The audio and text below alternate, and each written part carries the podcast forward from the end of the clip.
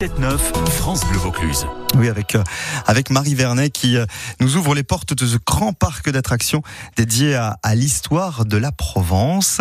Et nous allons euh, découvrir les spectacles de nuit aujourd'hui avec vous. Marie, coucou Coucou, et si nous faisions une petite balade au Rocher Mistral Vanessa Baudouard, directrice commerciale, marketing et communication, nous accompagne.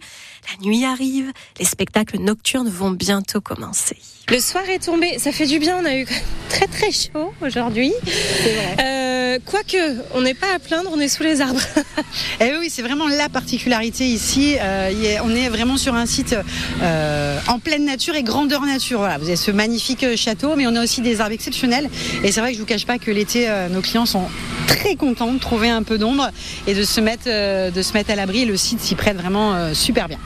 J'ai vu des gens qui viennent d'arriver seulement là. C'était vers 18h à peu près.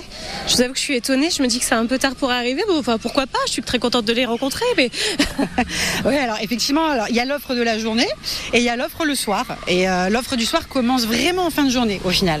On a aujourd'hui, c'est un petit peu la nouveauté aussi cette année, on ouvre le parc pour les gens qui achètent le billet du, euh, soir.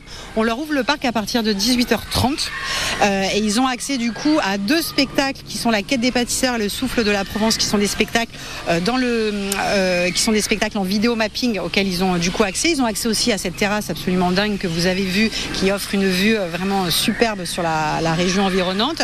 Et en fait, c'est un peu un prémisse par rapport à ce qui les attend ensuite sur la partie euh, nocturne parce qu'après ces deux spectacles-là, à la tombée de la nuit, vous avez effectivement les spectacles nocturnes, donc celui de Napoléon et de Louis XIV, les féeries des jardins Le Nôtre, qui, euh, qui se tiennent du coup au pied des jardins à la française. Donc l'expérience elle est vraiment globale et elle commence vraiment à partir de 18h30.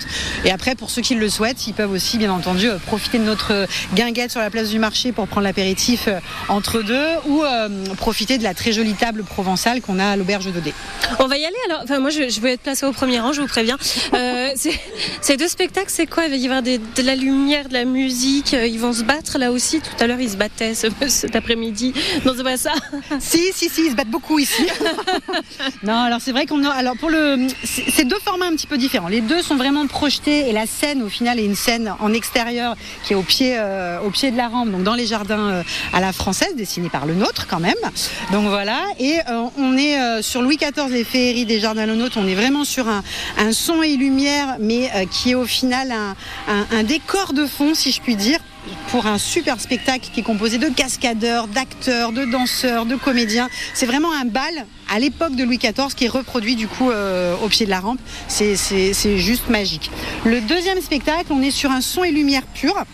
Donc du coup, effectivement, il n'y a pas forcément euh, d'acteurs, mais il y a un pré-show avant le spectacle, euh, une petite déambulation dont je ne dirai pas euh, beaucoup plus, que c'est vraiment la surprise, mais qui est extrêmement appréciée, qui plonge les personnes vraiment dans l'ambiance de Napoléon avant de découvrir le spectacle Son et Lumière de Napoléon et le côté très flamboyant que l'on peut connaître de Napoléon.